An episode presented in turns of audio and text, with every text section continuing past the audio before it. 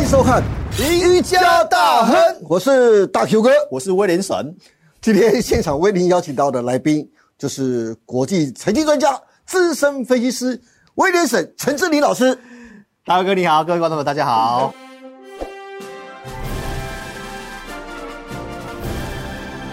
志林老师，中秋节刚过啊，节前我就记得你在节目上说啊，节前的压力会比较大，对但是节后变盘往上的几率反而是比较高的哦。对，等一下，你能不能从国内外金融商品的变化，帮我们特别再说明一下？其中最特别的是啊，如果我们从三大法人筹码面来观察的话，我们可以看到外资对，九月的时候，它总共卖超了一千六百五十九亿，是用今材料年料啊，哎，真的都全部哎都呀把它收回来了耶。今年买的都吐回去了，真的对是今年来卖超最多的月份，在是九月的时候，没错在自营商在九月呢卖超九百二十四亿，嗯投信反而是锲而不舍的继续买超六百三十四亿。对那总计第三季就是七八九三个月来说的话，外资总共卖超了三千七百三十九亿。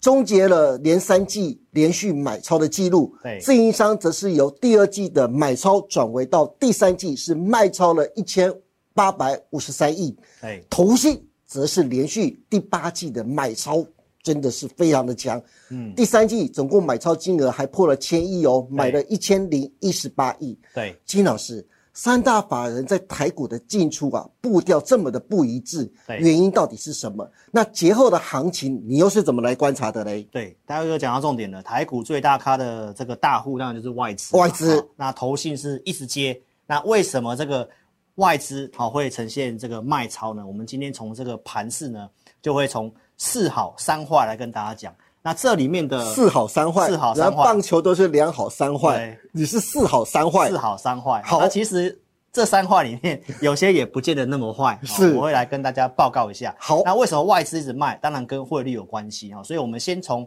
大盘的这个 K 线图来跟大家讲起哈、哦好，好，我们可以看得到哈，今年的行情其实呢，呃，二月到五月它就涨上来之后横盘了四个月。对，好，那我们也可以看得到，今年的行情第二季跳涨上来之后，我也告诉投资朋友，就是第三季的行情，它会复制二月到五月的箱型。是那现在第三季已经结束了，对所以大哥哥，我们可以来验证一下。好我讲的第三季是一个箱型，到目前来讲的话，确实是这么走。对，就是在突破一万六颈线之后，那确实是目前这样走。好，那这个行情我有给大家一个推背图嘛，是大家应该蛮有印象，就是说我说呃第三季它会出现这个 A、B、C 的修正，是但是修正到中秋节那附近，对那行情应该第四季会往上，所以我们大家也看到中秋回来的第一个交易日，那台股就大涨了两百多点嘛，哈，所以这一点是验证的。那我们来谈一下哪四好，哪三坏。好，我们先来跟大家报告一下，为什么老师会跟大家讲说中秋节之后，呃，这个上涨的几率非常高。我们在上节目的前一天晚上，是我还特地的哦一笔一笔的去做查询，哇然后呢，去帮大家算一下这个统计的一个资料哈、哦。是，那我们可以细细来跟大家分享一下这个统计资料哈、哦。我们各统位计可过以从那个就是威廉老师右手边的图表可以看得到，这是威廉老师昨天晚上熬夜做出来的表格，没错非常难得。对，这个黑眼圈嗯蛮重的。哦，那我这个表跟大家解说一下哈。是我们统计过去十年，那第一列就是中秋节的前一天的收盘价，是然后第二列就是呃中秋节回来一周的收盘价。是那分别帮大家统计了一周的涨幅大概是多少？那中秋节回来之后一个月的收盘价。然后跟一个月后的一个涨幅，那是为什么我会说这是利多之一呢？因为呢，中秋节回来之后的那一周上涨的几率高达七成。哇，我们可以看到这个图表里面，我们是红色框起来的地方，嗯那这里面请投资朋友特别记两个年份，哦，分别是这是有密码的哦，哦这个我卖个关子，后面好来跟你做分享。是好，来分别是这里面涨幅最大的是哪一个地方？大佑哥，如果是以周来看的话，对，二零一六年没错，涨幅超过百分之四，没错，那哦那第二另外一名个是二零二零年没有错，那这三点五趴啊这里面跟今年有个特别的密码，就是我们待会后面要讲的。哦，好有那密码有密码哦。好，好，那再来我们就看一下，从月的部分来统计的话，其实上涨几率就是中秋节回来那一整个月的收盘上涨的几率也有高达六成，所以这是我们讲的利多之一，对，好的一个第一个部分哈。好，那再来就是第二个利多，刚刚大佑哥前面有提到，外资今年第三季不断的在卖台股，已经对把上半年所买的都卖光光了。 对，那原因是什么？当然就是汇率的关系哈。是我们看到这个美元的一个走势图啊，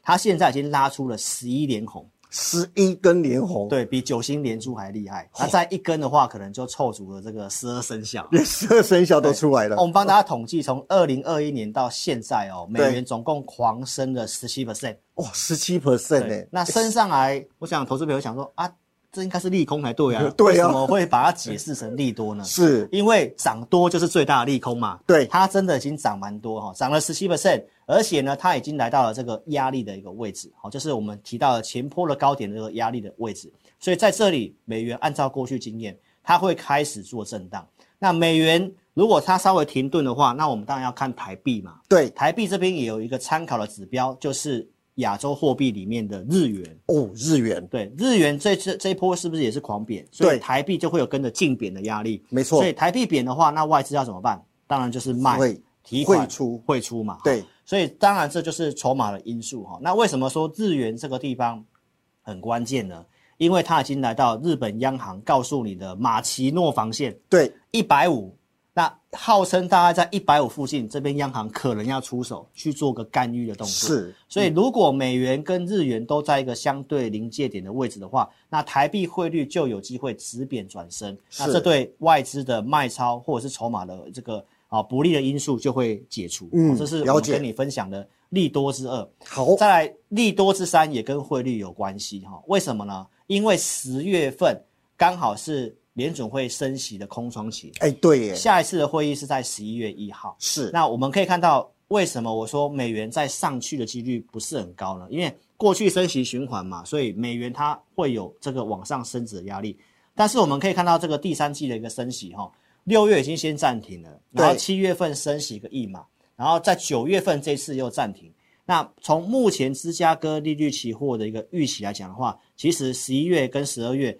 都有超过六成以上的几率是不太会升息的。哦，对是没有错。所以如果它不太升息的话，那投资朋友，那这个当然就是对于美元再继续往上升值的这个压力就会减缓。哦没错所以这是第三个利多哈。是那第四个利多是什么？就是我们台湾要选举啦，啊，现没有错，现在不是沙卡都，现在细卡都写戏卡都， 那当然这是利多之事啦。哈是为什么呢？大卫哥，我们刚刚不是有请你帮我们说明一下说根据我昨天熬夜哦对统计的那个表里面，是第一个涨幅是哪一年？二零一六年、那第二个涨幅呢？二零二零年，那当时是什么？哎，选举没错，啊，原来你的密码是选举大选，没错啊！所以这利多是跟第一章呼应起来。你看哦，过去十年统计，对周涨幅跟月涨幅，就那个月跟周涨得不错的啊，刚好都遇到总统选举。哎，真的哎，所以以总统选举的时候，它当然就会有利于第四季的行情。是哦，所以呢，这是我跟你讲的四个哦，有利第四季行情上涨的一个因素，也是我为什么跟你看好中秋节后面行情会往上的几率是大。哦，原来是这样子，所以第一个交易日你已经验证了、啊，对涨两百多点了， 对不对？真好的。那讲完这个好的，我们就要来泼一下 冷水，哦、还是有风险的呃因此要提醒投资朋友。哦好，那当然不好的因素就是第一个，美国的十年期公债对，它已经创新高，十六年新高，来到了四点六八二，接近四点七耶，哎，很高哎，很高啊！投资朋友，你想想看，如果让你不要有风险，因为人家说投资美国公债是无风险嘛，无风险的，在我们金融业里面在算那个投资模型，这个十年期公债叫做无风险利率。没错，哦，所以呢，如果你去投资一个东西，可能没什么风险，可以把本金拿回来，然后每年给你四点七趴的报酬，是那当然股市的吸引力就会下降。对，，因为股市是高风险的投资商品，没错。所以十年期国债上去的话，那当然对股市、科技股这个资金面是比较不利的。对，那当然，它是一个，它在网上它会是个利空，但是呼应到前面我们讲的第一个美元跟升息的话，如果升息它已经靠近终点的话，其实十年期国债再上去的空间很有限。对，所以它虽然是利空，但是这个是有让我们看到有机会转折往下的。哦是好所以我说有些坏也不见得那么坏哈。对，好，所以你看到来到这个地方，股市也经过修正了。那是如果公债殖利率一下来的话，哇，那这个可能会变成利空，变成利助多助攻也不一定哦。是是是，好，那我们再来看第一个利空，好，这个利空是我个人觉得比较担心的地方。对，因为油价它其实有很多的因素告诉我们，可能再上去的几率很大。对，因为我在在八月初的节目，我大家就有呃上电视台，我也有分析，就是它呃油价上看一百元的几率是有的，嗯，因为第三季、第四季都是用油的需求的旺季，对，然后再加上一个问题，就是供给面，因为沙烏地阿拉伯停产嘛，俄罗斯也宣布要停产，还加大跟延长停产，是，所以油价就上来，供给面又不利。好，那需求面刚刚我提到了，第三季、第四季是用油的旺季，对，所以当然从这些的因素下去的话，油价就容易涨。那油价涨的话，当然通膨不好打，是，这就是后面我们觉得是一个哦比较让人家担心的地方哦。嗯所以目前从布兰特原油最高来到九十七点六九，然后从纽约州轻原油也来到九十五块附近，那投资银行都上看一百块，对，甚至有这个大摩还上看一百二十元。对，如果来挑战之前这个乌二三三的高点的话，哇油价再上去，通膨再上来的话，其实对消费跟科技股是不利的哈。对所以我觉得这个利空是真的是利空，是，所以大家要放在心里哈。油价大家要特别去关注一下它后面的一个走势哈。对，而且这一波的油价，不管是纽油还是布油啊，真的对是上升的速度啊，真的是非常的快，对又急又快，没，错，那如果我们从技术面的角度哈，嗯，其实它这一波的上涨，然后到八月初那个地方的一个稍微震荡的时候，对，那你可以看得到技术面它已经走一个对称了。对，所以从这个对称的一个一个地方的话，它其实也有机会稍微停顿。是，好、而且这边也跟大家宣告一个好消息，嗯，从供给面来讲的话，拜登政府这个地方有开始打破他过去的竞选承诺，是，他原本说他的这个呃国内的这个专油平台不能够再专新的油井了。对，但是呢，页岩因为油油对，他因为油价上来 了，对，他开始改口说啊、已经宣布你可以新增去做专油的动作，是所以拜登政府也从供给面打压油价，对所以这个利空也有机会开始慢慢的淡化，大家可以去做个观察。所以我好哦说也不见得这么差。是，好，那第三个我说的这个三坏之一，那当然就是我们的一个台积电啊了、哈。哦，对，台积电股价最近挺弱势的，挺弱势，而且嗯呢，你可以从技术线型来看的话呢，它呃高点是越来越低，对啊低点都有往下破。是，那老师不是号称台积电的守护神吗？我这次要出来讲些什么话呢？ 要挺住要啊，挺住啊，投资朋友。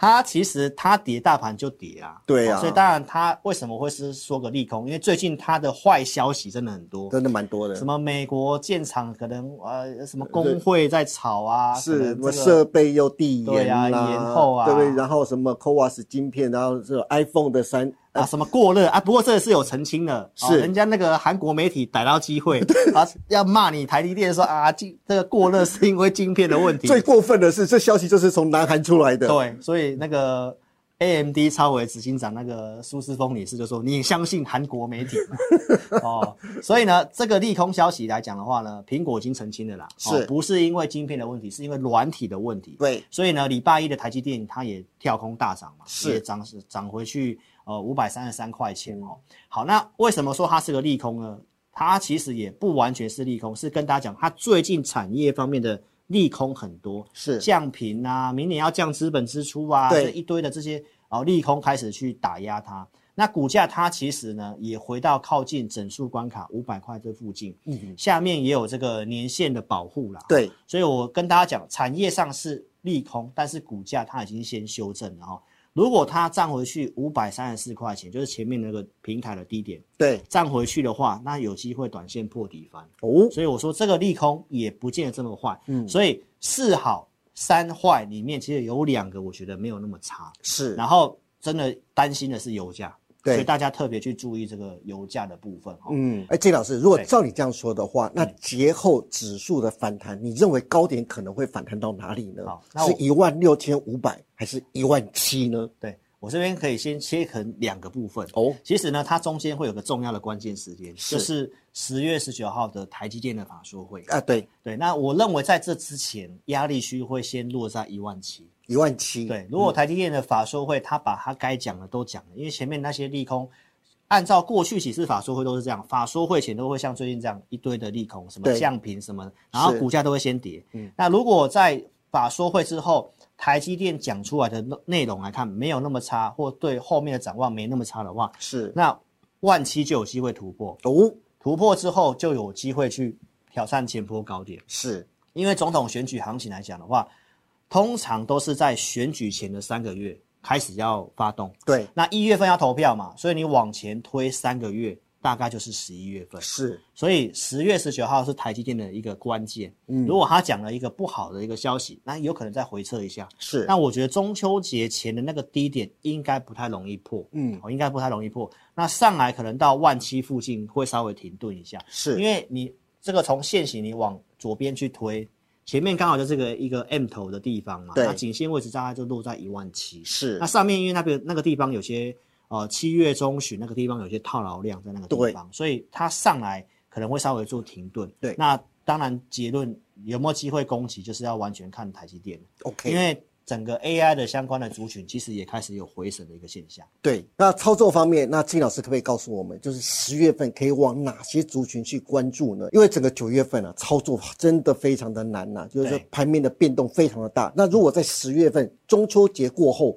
可以往哪些族群来关注呢？好，那我们这边给大家四个方向，好，就是四个族群。那这个四个族群是我们有经过一些研究，我们发现它、呃将来的一个产业的成长性啊，蛮能见度非常的高哈、第一个当然就台积电的一个 CoWAS 哈、台积电的 CoWAS 的话呢，它从四月份台积电开始积极的要拉货拉设备，是那因为就是设备制造上它需要时间嘛，对，所以从产业方面的一个消息面来讲的话，它大概交期是需要六到十二个月，对，所以从六月份开始拉货，你加六个月，嗯，刚好是十月份，对，所以从现在开始的这个 CoWAS 设备开始上来，相关的一个材料开始上来，所以 CoWAS 的一些股票大家可以特别注意哈、呃，最近盘面上他们也相对蛮强势的，是那第二个就是当然在 AI 的部分哈、哦、，AI 的这个后面的年复合成长性是非常的高的，明年资本支出几乎是翻倍的。是所以 AI 这里面的话，我觉得投资朋友可以找一些比较独特的一些的重要的材料，是，比如说像散热的部分，因为 AI 伺服器里面就一定会需要散热嘛。没错，那你看组装的话，它可能这个组装它可能分给广达，又分给伟创，又分给英业达。那组装的门槛又很低，是听说这个红海也抢了大抢了不少的单子哈。，哦对，所以呢，我觉得从这里面 AI 伺服器去选的话，散热它倒是一个每一台里面都要散热，嗯所以你可以找相对受惠程度比较高的这个散热的一个族群。好，那再来就是车用的部分哈、我们从国内的这个外销订单，或者是从对岸的这个经济景气，对岸经济景气过去都不是很好嘛，是但是它里面有个族群是特别成长的，那嗯就是车用的部分。是好、所以车用的族群，我们最近也观察到，这整个族群也都有慢慢的整个转强，呃，族群越来越整齐的一个味道哈、那第四个 PCB 又跟 AI 是有关系的，对，PCB 里面有几档代表性的股票，其实最近也都是越来越强势的哈、那当然这个跟呃 AI 的这个伺服器，它需要的用量变比较高，而且不管是苹果手机是卖的不错，华为手机也卖的不错，那这里面就是直接受惠的就是 PCB，好所甚以至从连车用也会用到 PCB，啊，没有错。好对不所以对其实这四个它是有点都有共都有通共性，对，都有共通性。好，那我们从股票的观察也看到它的族群的部分是越来越明显了，所以我们都有准备相关的一个投资名单。嗯，好的，那今天非常感谢沈志老师从国内外行情的变化四好三坏告诉投资人呢、啊节后的行情可以乐观期待，投资人可以留意四大族群。至于中秋节后或是第四季的行情会走到哪，老师看好的四大族群又该买哪些个股呢？详细且完整的行情跟规划，欢迎大家都能锁定陈志林老师每周二四下午 live 直播的志在必得，以及每周六晚上九点直播的前进大趋势盘后解盘节目。当然，更重要的，欢迎大家都能踊跃下载陈志林分析师 APP。我们再请志林老师来说明您独立开发专业的理财系统。好，那请大家一定要下载我 APP 哦。十月份我们有更新的版本会上线，就是呃，我在二四二四六直播嘛，对那一三五是没有直播的时候，我会写一些这个语音广播的文章哈、哦，是就是讲给大家听，嗯，哦，所以这里面一些独家的看法、看好的产业都会在我们的广播里面，所以你一定要下载 APP，然后下载之后也邀请你可以来体验我们的无报导航跟互动教学。二四日我们会有选股，然后选股盘中也会给这个付费的 APP 用户一些盘中的看法，包括礼拜一我们也都会有录这个会员音，那我们有提供给这个新朋友，你可以免费体验一个礼拜，所是以欢迎你可以下载来体验我们的五包导航跟互动教学哦。喜欢听陈静老师解盘的，或者喜欢在入睡前听老师解盘的，有兴趣的都在节目下方都有相关的连接网址，欢迎大家都能踊跃询问跟下载。今天也谢谢大家收看我们赢家大亨，别忘记帮我们按赞、订阅、分享跟开启小铃铛哦。更欢迎大家每周一、三、五下午的五点半持续锁定我们赢家大亨跟股市中破塞，我们下次再见喽，拜拜。拜拜，祝你大赚！